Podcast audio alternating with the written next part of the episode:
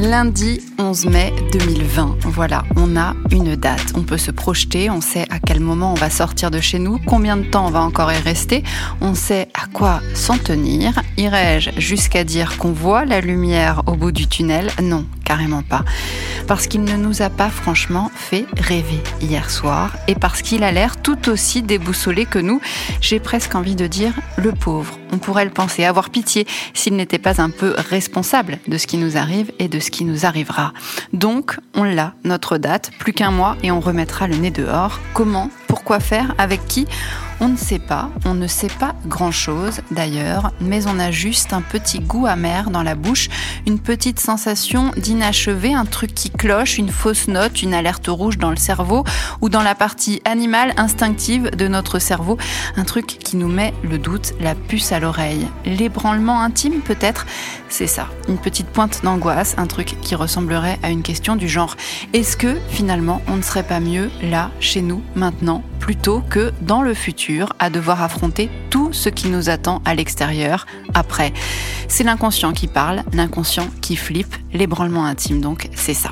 Cette sensation que le pire est à venir qui grossit à mesure que s'égrènent les prises de parole de ceux qui nous gouvernent et peu à peu l'impression que la sensation prend toute la place et qu'on va prendre cher.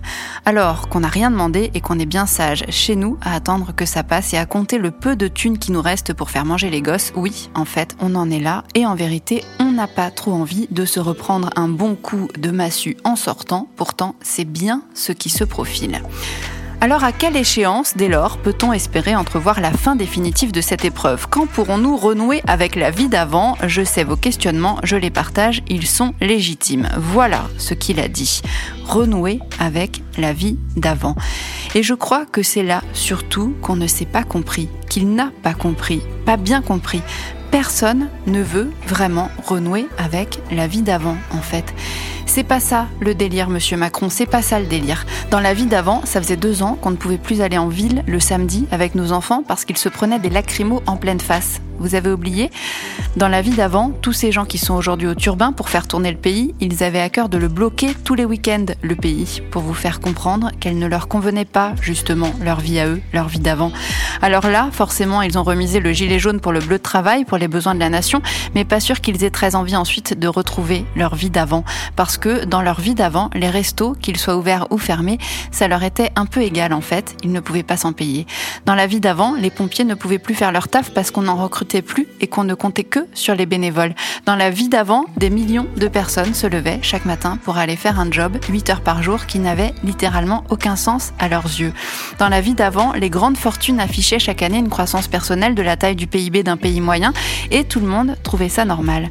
Dans la vie d'avant, les directrices d'école se suicidaient parce qu'elles croulaient sous la charge de travail.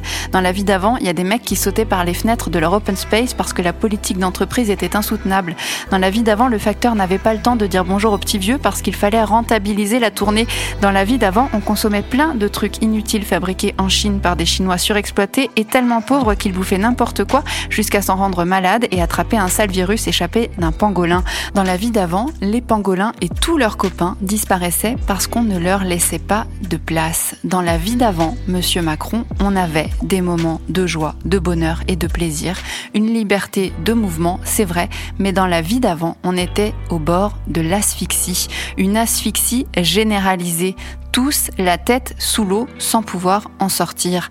Si une chose nous manque vraiment d'ailleurs de la vie d'avant, c'est la nature. Voir la mer, marcher dans la campagne, admirer un paysage de montagne, s'allonger dans l'herbe, toucher le sable avec ses pieds nus, regarder voler un papillon, caresser un cheval, ramasser des cerises, sentir la terre sous son poids, regarder les feuilles d'un arbre par en dessous, mater les étoiles dans un ciel dégagé, c'est ça qui nous manque le plus instinctivement, ça et les gens, les autres, être avec ceux qu'on aime.